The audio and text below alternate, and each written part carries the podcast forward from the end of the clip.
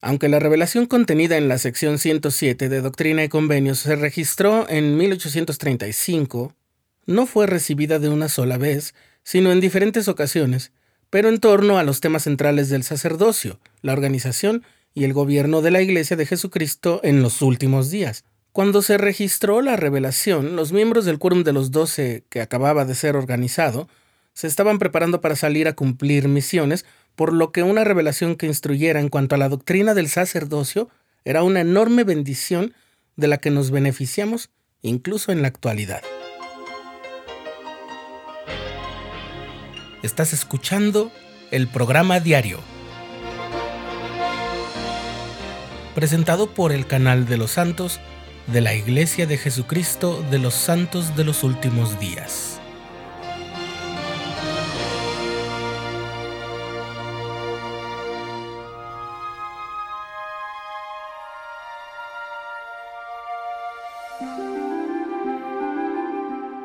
La sección 107 de Doctrina y Convenios es una de esas partes de las escrituras que están llenas de enseñanzas, principios, doctrina y lineamientos.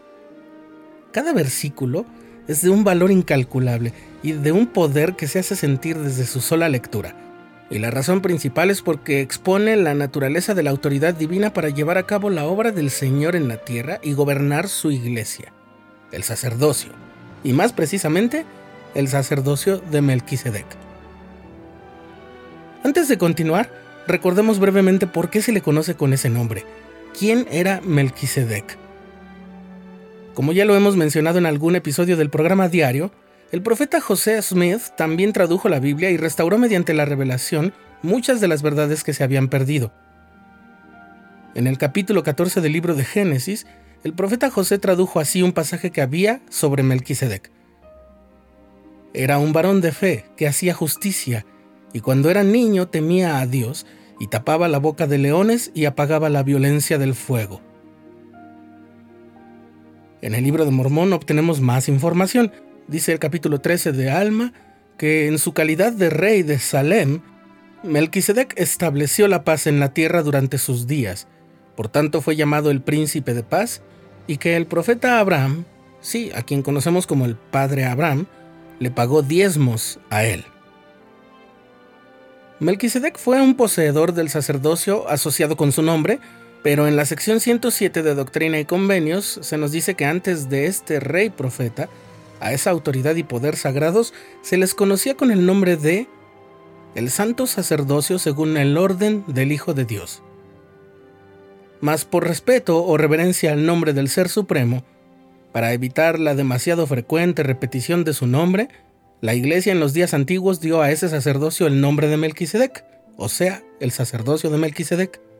Volviendo a la sección 107, en el versículo 8 el Señor explica al profeta y al mundo entero por qué es tan importante este sacerdocio de Melquisedec, y pone así en claro una de las razones por las que le había dicho al jovencito José que no debía unirse a ninguna de las iglesias existentes si estaba buscando la iglesia verdadera, Dice el versículo 8, el sacerdocio de Melquisedec posee el derecho de presidir y tiene poder y autoridad sobre todos los oficios en la iglesia, en todas las edades del mundo, para administrar en las cosas espirituales. Administrar en las cosas espirituales comprende dar bendiciones, efectuar ordenanzas, concertar convenios. Es básicamente todo lo que se hace en la iglesia porque está autorizado así por el Señor. Sin ese derecho de presidir que procede de Dios, no puede llevarse a cabo su obra de modo autorizado. No se podría haber organizado la Iglesia. Ese derecho de presidencia es a lo que nos referimos casi siempre que hablamos de las llaves del sacerdocio.